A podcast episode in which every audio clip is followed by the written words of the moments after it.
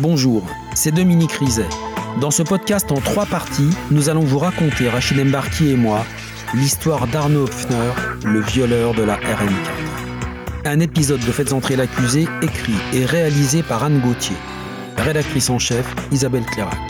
Bonne écoute.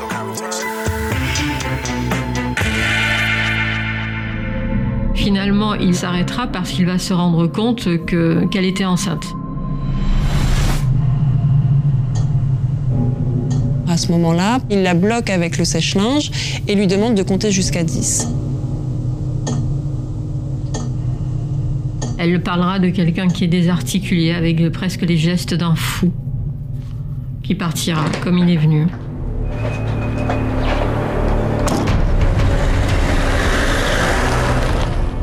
Moi, je vois une femme euh, profondément choquée, elle est, euh, elle est marquée. Elle va faire de sa maison, à partir de l'agression, un véritable blocos. C'est-à-dire qu'elle va installer des caméras, elle va faire, euh, elle va faire monter un mur aussi de plus de 2 mètres. Elle vit dans une, presque dans une paranoïa, quoi. Et la description est la même. Un homme long, fin, cagoulé, armé d'un couteau. Lieutenant Cécile Fink, service régional de police judiciaire de Nancy. Je suis persuadée que c'est la même personne. Je n'ai aucun doute sur le mode opératoire, sur l'utilisation euh, du couteau. Le fait qu'ils choisissent des femmes, le fait de les isoler et que ce soit en plein jour, c'était des facteurs en fait qui étaient finalement les mêmes à chaque fois. Qu'elle va nous dire aussi, euh, et ce qui revient sur plusieurs témoignages des victimes, c'est aussi une mauvaise dentition de, l'agresseur, hein, des dents qui, se chevauchent, euh, enfin voilà, quelque chose ce détail particulier qu'elles vont remarquer, euh, puisqu'elles ne voient que les yeux et la bouche de l'agresseur.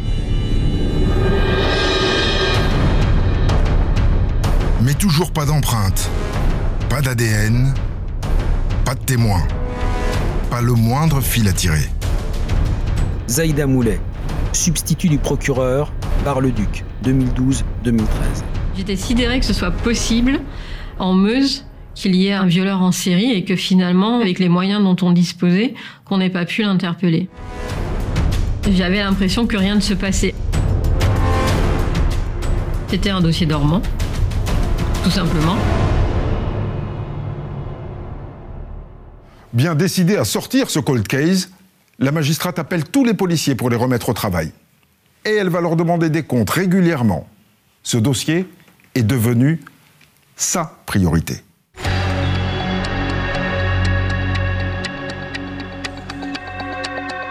À mon sens, euh, ils étaient passés à côté de quelque chose. Je les ai pas lâchés. La PJ avait une obligation de résultat. C'était non négociable. Il devait le sortir et je savais qu'il pouvait le faire.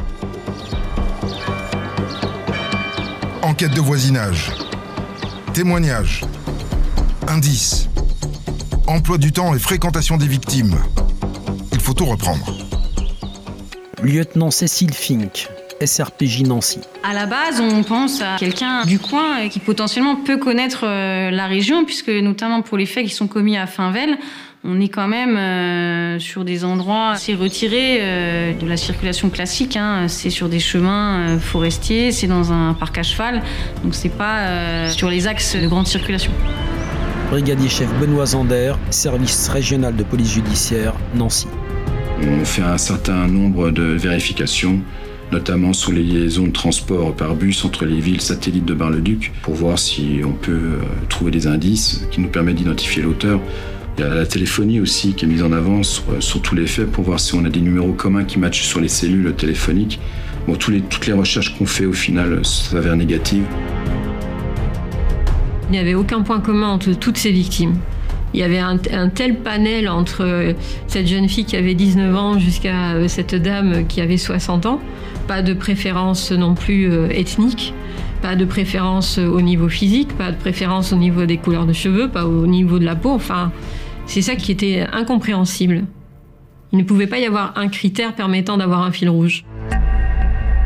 Les policiers font aussi le tour des hôpitaux psychiatriques, des foyers de travailleurs. Ils ressortent les fiches de délinquants sexuels de la région. pour les interroger. On a eu euh, des espoirs sur une personne qui avait fait euh, des faits d'exhibition sur la voie publique et qui était porteur d'un t-shirt de couleur kaki. Et ce fameux t-shirt couleur kaki, c'était une description qui avait été faite par la joggeuse qui avait été sauvagement agressée alors que l'individu sortait de la forêt. Donc là, il y avait un vrai espoir d'identifier euh, l'auteur des faits puisqu'on avait une infraction à caractère sexuel avec une similitude sur les vêtements portés par l'auteur. Mais l'ADN, l'innocente, retour au point de départ. Chaque fois, on avait l'espoir que ça puisse être ça, mais parfois, dès la perquisition, on se disait ouais, ça colle pas. Ou une fois qu'on avait l'individu en face de nous, on se disait ça sent pas forcément bon, mais on va attendre quand même euh, l'ADN. À chaque fois, on y croit, à chaque fois, on est déçu, mais on s'accroche. Et on s'accroche. Il n'y a pas le choix. C'est triste à dire, mais on attend, euh, on attend le faux pas de l'auteur pour qu'on puisse euh, enfin le coincer et, et pouvoir le mettre derrière les barreaux. Les mois passent. En septembre 2011, Zaïda Moulet fait un stage à Nanterre, en région parisienne, à la Direction générale de la police. Et un de leurs services l'intéresse bigrement. Le Salvac, le système d'analyse des liens de la violence associée au crime. Un logiciel capable de rapprocher les agressions qui ont pu être commises par le même auteur et de mettre en lumière un détail d'importance. Donc là, pour moi, c'est, c'était, euh, je me suis dit, mais c'est magique. Je vais certainement avoir euh, ma réponse. Donc je leur parle de mon dossier. Commandant Gouillard, chef du service Salvac. Sur ces cinq faits de viol, on a bien vu que euh, à chaque fois, la victime, elle décrivait par exemple que l'agresseur était mince. Donc du coup, on est allé chercher dans la base euh, un agresseur mince ou de corpulence moyenne. On est allé chercher les viols et les agressions sexuelles. On a vu aussi parmi les différents éléments qu'il y avait un couteau qui revenait de manière récurrente. Et on a également décelé comme autre similitude euh, qui revenait régulièrement, c'est le fait que l'auteur prenait la la précaution de dissimuler son visage. J'ai rentré ces critères et j'en ai rentré aussi beaucoup d'autres parce que la base est très précise. On peut enregistrer euh, plus de 150 critères de manière détaillée. Et ensuite, j'ai demandé à la base de me dire quels sont les dossiers qui sont déjà enregistrés dans la base qui réunissent tous ces critères.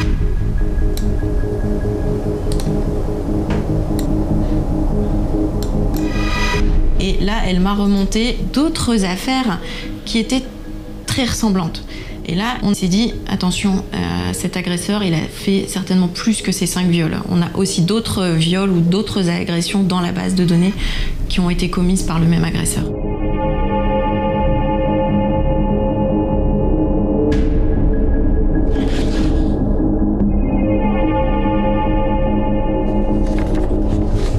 En lisant le rapport, c'est un amoncellement c'est horrible à dire, mais c'est un amoncellement de victimes.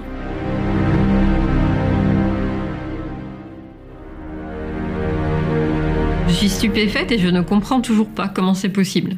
Et en fait, je crois que en lisant, je suis encore plus déçue.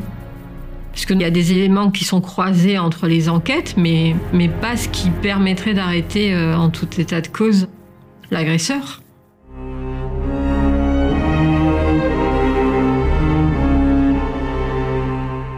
Combien d'affaires le Salvac ressort-il, Dominique?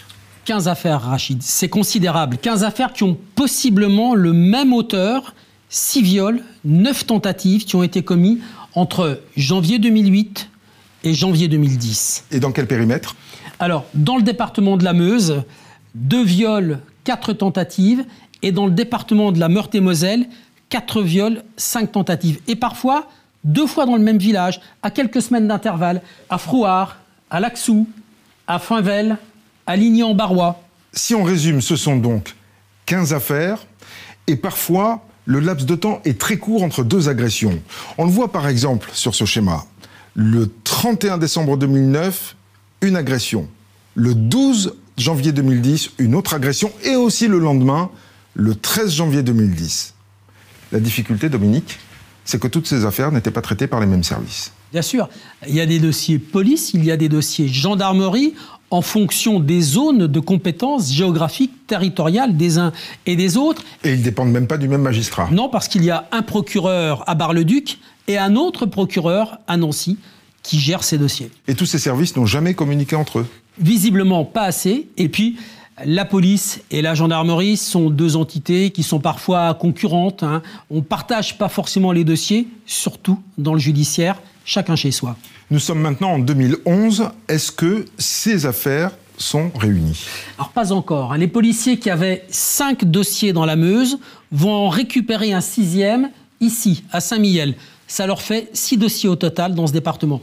Les gendarmes, eux, vont récupérer tous les dossiers de Meurthe-et-Moselle, viol et tentative. Ils vont ainsi passer de 3 à 9 dossiers. Et la première affaire de viol de leur ressort remonte au 8 septembre 2009. C'est quatre mois après le viol de la cavalière à Finvel. Ce jour-là, il fait beau et chaud en Lorraine. Alors, à Villers-Saint-Étienne, un village de quelques centaines d'habitants, les maisons sont grandes ouvertes à l'heure du déjeuner. Maître Samuel Adam, avocat des parties civiles. La cliente voit surgir dans sa cuisine un individu euh, cagoulé, armé d'un couteau, doté d'une lame euh, recourbée. Cet individu euh, va l'assommer de quitter cette pièce et de l'accompagner dans la pièce qui se trouve à l'arrière du bâtiment, c'est sa chambre à coucher. Dans un premier temps, il va demander une fellation que la victime va, avec beaucoup de courage, lui refuser. Il va ensuite lui demander d'avoir des relations complètes avec elle. Elle va donc lui dire qu'elle souhaite que cette relation s'accompagne de moyens de protection. Elle va donc aller chercher un, préservatif qu'elle va remettre à l'intéressé.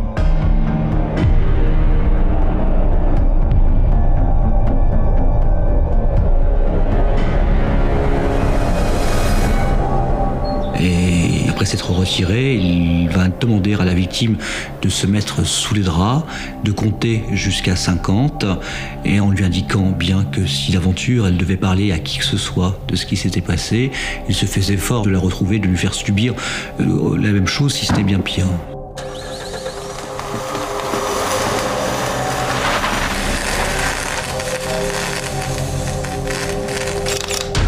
Les gendarmes récupèrent l'emballage du préservatif sur lequel le labo découvre un ADN partiel.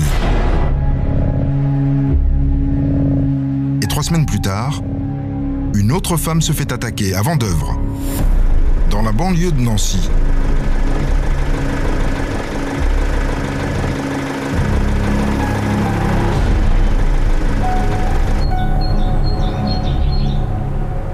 Nous sommes chez une jeune étudiante qui regagne son domicile et qui, au moment où effectivement elle s'apprête à refermer la porte de son domicile dans lequel elle vit seule, ne peut refermer cette porte parce que derrière elle se trouve un individu. Cagoulé et armé d'un couteau. Il la pousse dans la salle de bain pour lui imposer une fellation. Il va éjaculer dans la cuvette des toilettes qui se trouve à proximité. Il va tirer la chasse d'eau, mais la chasse d'eau fonctionne mal. La chance tournerait-elle? Cette fois, les gendarmes prélèvent un ADN complet, qu'ils comparent avec les traces génétiques relevées à Villers-Saint-Étienne. Et bingo, c'est le même agresseur. Mais au fichier national des empreintes génétiques, l'ADN tourne dans le vide. Inconnu. Comme les policiers dans la Meuse, les gendarmes de Meurthe-et-Moselle sont aussi dans l'impasse.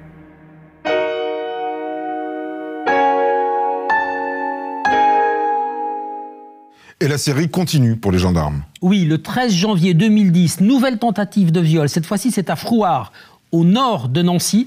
Et cette affaire, elle va relancer l'enquête.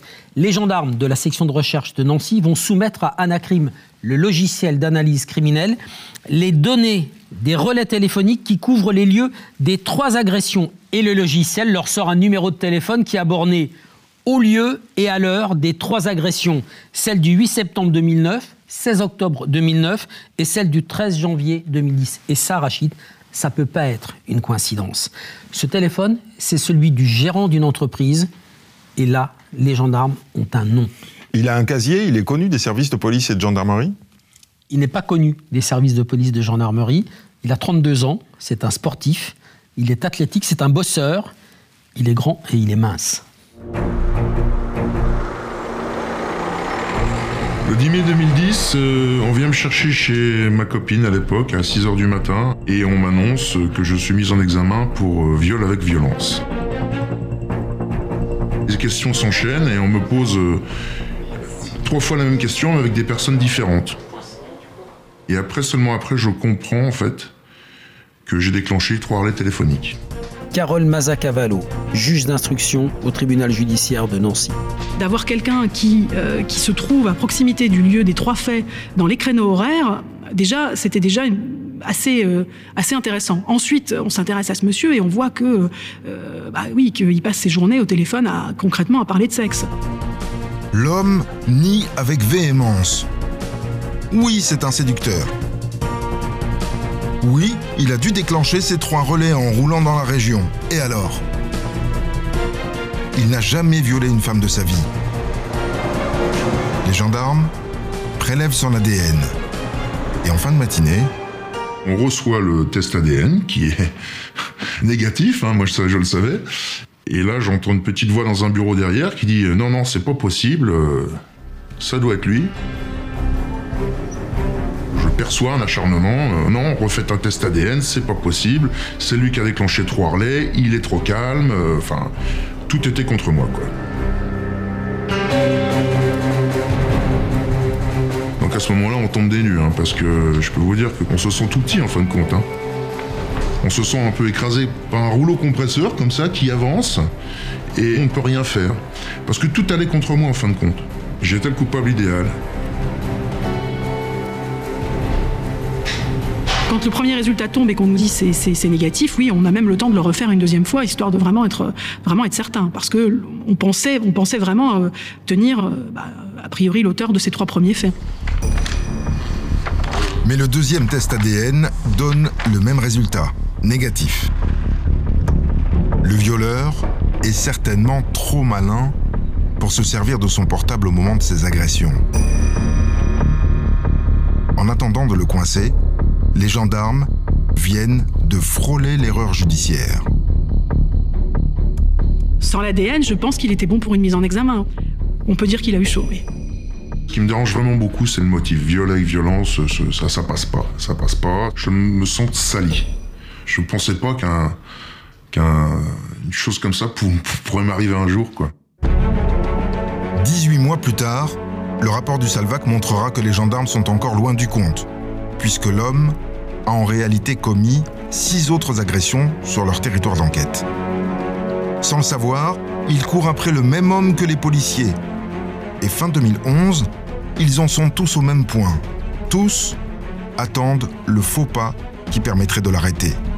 Seulement voilà, depuis janvier 2010, plus rien. En Meurthe-et-Moselle comme en Meuse, le violeur a disparu des radars. Zaïda Moulet, substitut du procureur, Bar-le-Duc en 2012 et 2013.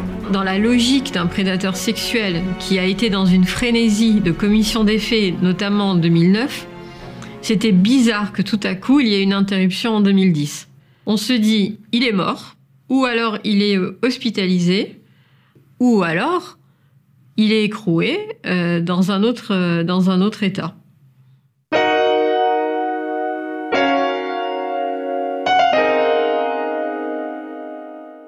Après trois ans d'enquête et dix gardes à vue, c'est finalement bien à l'étranger que les enquêteurs vont retrouver leur violeur. Juste de l'autre côté de la frontière, au Luxembourg, en mars 2012. Forêt de Dudelange, au Luxembourg. Ce 7 mars 2012, une femme se prépare pour son jogging quotidien. Quand une camionnette blanche, immatriculée en France, garée sur le parking du parcours santé, attire son attention. Maître Claudia Monti, avocate de la partie civile luxembourgeoise. C'est un endroit où il y a des luxembourgeois qui vont se promener, il y a des luxembourgeois qui euh, font leur footing et ce n'est pas un endroit où on va dire que des, des travailleurs frontaliers vont faire du footing. Au moment où euh, justement elle voit la camionnette, elle a vu qu'il y avait quelqu'un qui était assis derrière le volant et elle se rend compte qu'elle se fait dévisager par cette personne qui apparemment l'avait vraiment intensément regardée. Et elle a un profond sentiment euh, de malaise.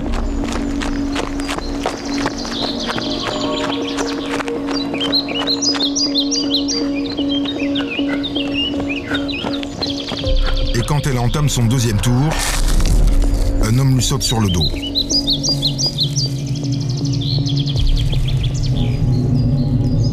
Et c'est là que, bon, c'est une femme qui est assez sportive, euh, qu'elle a réussi à se démaner, elle n'a pas perdu équilibre, elle a réussi à, se dégager de par l'arrière, et euh, à ce moment-là, il a lâché prise et il s'est enfui.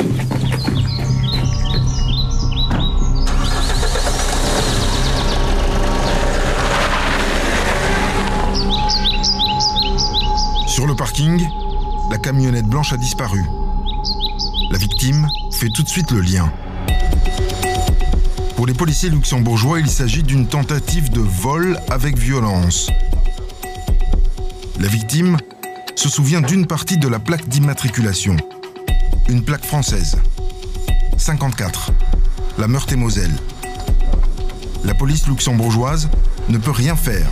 Son seul recours une demande d'entraide internationale à la France, qui atterrit en mai 2012 sur le bureau de Cécile Fink et Benoît Zander. Lieutenant Cécile Fink, service régional de police judiciaire de Nancy. On fait des recherches euh, sur cette immatriculation et on arrive à identifier le camion euh, en question qui fait partie donc euh, d'une société de, transport sur le département de la Meurthe-et-Moselle. On va se rendre dans cette entreprise pour faire des recherches auprès du, gérant pour savoir quel est l'employé qui utilise ce fameux camion. Au moment où termine cette conversation, il y a un camion de livraison qui se stationne devant la société. Le gérant nous dit bah tiens, voilà, justement, il y, a, le camion qui arrive.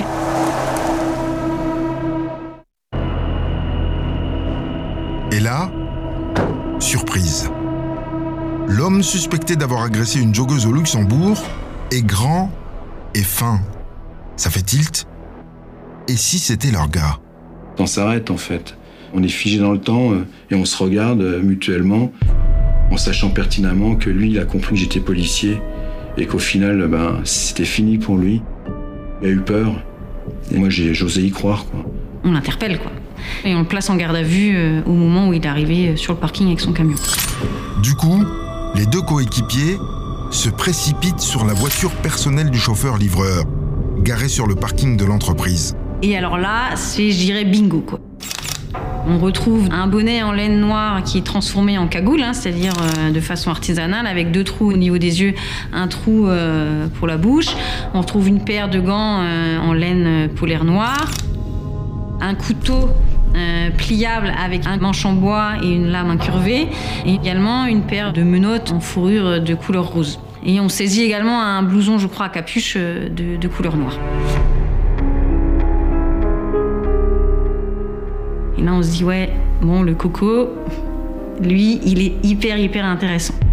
Le coco s'appelle Arnaud Hopfner, il a 36 ans.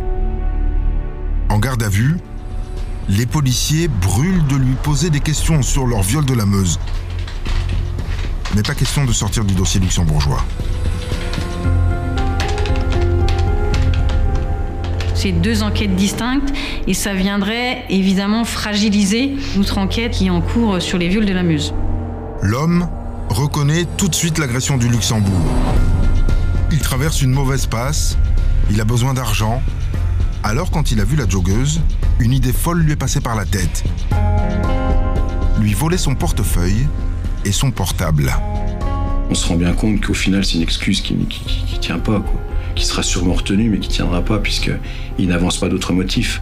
Donc euh, on reste là-dessus. Euh, euh, voilà, on peut pas. Oui, c'est frustrant. Les policiers doivent s'en tenir là, pour l'instant.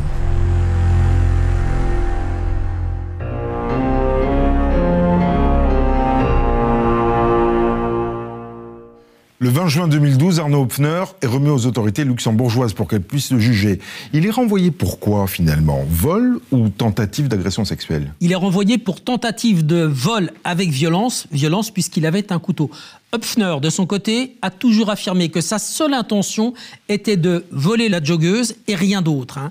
Du côté des autorités de la justice luxembourgeoise, on a considéré que les éléments caractéristiques d'une agression sexuelle n'étaient pas réunis. Même si, même si la joggeuse, elle, était persuadée que l'intention d'Hopfner était de la violer, et même si, côté français, Hopfner est suspecté d'une série de viols et de tentatives de viol. Il est condamné à quelle peine? Il est jugé le 7 mars 2013, condamné au Luxembourg à deux ans de prison, dont une année avec sursis.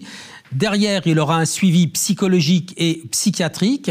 Il va faire donc une année de prison au Luxembourg et pendant ce temps, les policiers et les gendarmes français ont le temps de bosser sur ce type, de savoir si c'est bien leur homme. Et il y en a une qui retrouve des couleurs. Lieutenant Cécile Fink, SRPJ Nancy.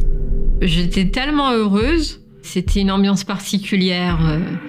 Ça sonnait fort, ça tout, tout coulait de source. Elle est ravie, elle est, elle est enchantée, elle, euh, je dirais qu'elle est, ouais, elle est, elle est comme une folle, quoi.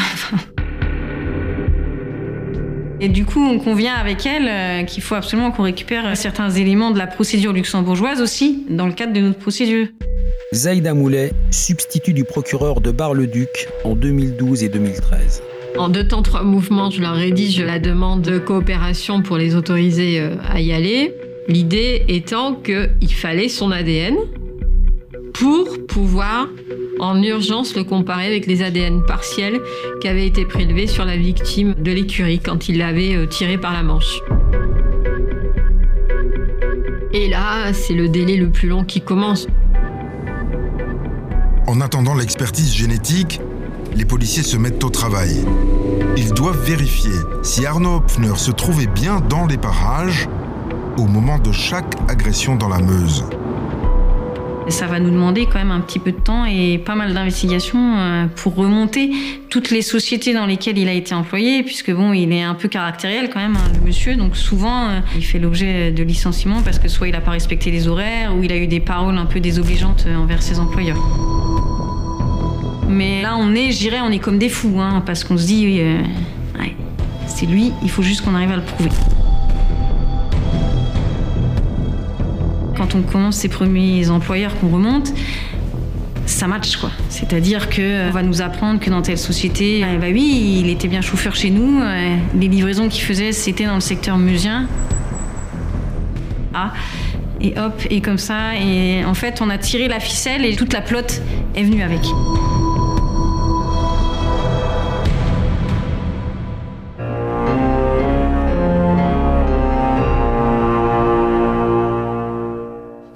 Pour leur vérification, les policiers et les gendarmes ont un outil très utile, le chronotachygraphe. C'est ce que les routiers appellent le mouchard. Oui, c'est un appareil électronique qui est installé à bord des camionnettes, des camions, des véhicules de transport et qui enregistre tout un tas de données, des données précieuses, horaires, vitesse, trajet, les lieux et les heures précises des arrêts.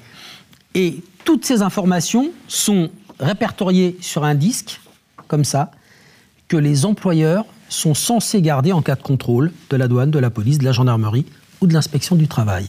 Ce qui veut dire que les policiers et les gendarmes vont confronter le mouchard de Hopfner avec les lieux, les dates et les heures de toutes les agressions? Ouais. Alors ça va être un travail énorme, mais c'est très intéressant parce que les enquêteurs, policiers et gendarmes, vont découvrir que presque à chaque viol ou tentative de viol, le chrono du véhicule qu'utilise Hopfner borne près des agressions, aux heures des agressions. Par exemple, le jour du viol de la cavalière à Finvel, c'est le 13 mai 2009. Les policiers établissent que ce jour-là, Arnaud Hopfner devait livrer des pneus dans une entreprise qui se trouve tout près du centre équestre. Il s'arrête de 9h51 à 10h01. C'est l'heure du viol. Le véhicule se déplace quelques minutes plus tard et s'arrête à nouveau de 10h07 à 10h15. Et c'est très vraisemblablement pour livrer les pneus. Vous venez d'écouter le deuxième épisode de Faites entrer l'accusé, consacré à Arnaud Hopfner, le violeur de la RN4. Retrouvez la suite de l'affaire dans l'épisode 3.